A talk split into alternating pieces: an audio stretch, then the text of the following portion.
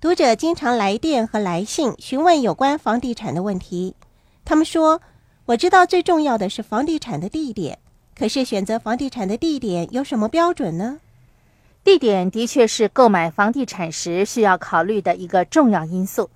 你可以决定或改变的东西有许多，可是地点却不是你所能控制的。没有人会喜欢住在一个繁忙的街道的住宅。也不会喜欢居住的地方接连学校或者是工业大厦。相反的，如果是一栋商业用途的建筑物，人们则希望它紧邻繁忙的街道和工业区。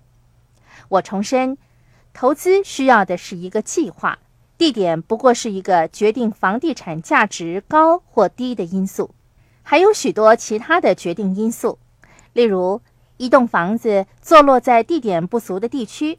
可是他却被白蚁蛀蚀的快要倒下来，整修这栋房子需要花费许多的金钱和时间，似乎不太值得。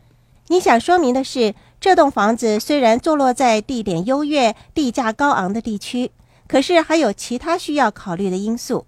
房子的其他问题说不定会带来更大的灾难。是的，我更为关注的是房地产周围的设施以及它本身的条件。它跟邻近地区配合吗？它落成了多少年了？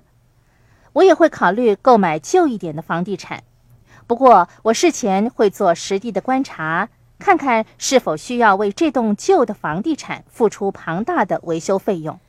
听起来你对房地产的建筑还有维修方面好像很在行的样子。其实我对这两方面一无所知，我只是聘用有关的专业人士为我工作而已。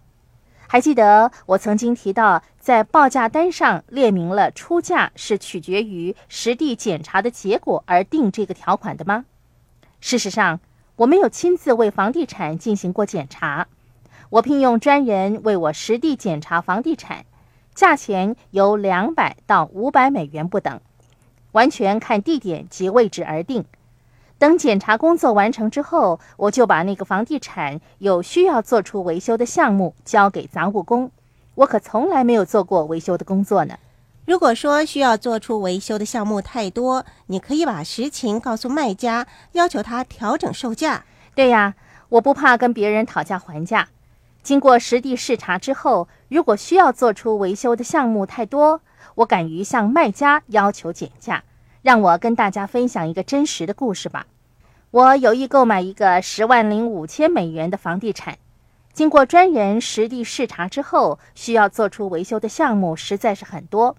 可是卖家宁愿减收三千美元，也不愿意处理有关的维修工作。最后，我只不过花了一千五百美元，就把整栋房子维修妥当。所以，你需要找专人为你实地检查房地产。以及聘用符合资格的人士为你处理整修的工作。另外，就是你该学会向卖家要求减价。是的，我敢于向卖家要求减价或改变买卖的条款。如果情况改变了，条款也有需要做出相应的改变。选择房地产地点方面，空房率是一个非常重要的因素。就算是你拥有一栋优质的建筑物。如果它坐落在恶劣的位置上，也会造成极高的空房率，影响你的收入。地点是选择房地产的其中一个主要因素，可是我们需要考虑的还有许多其他的因素。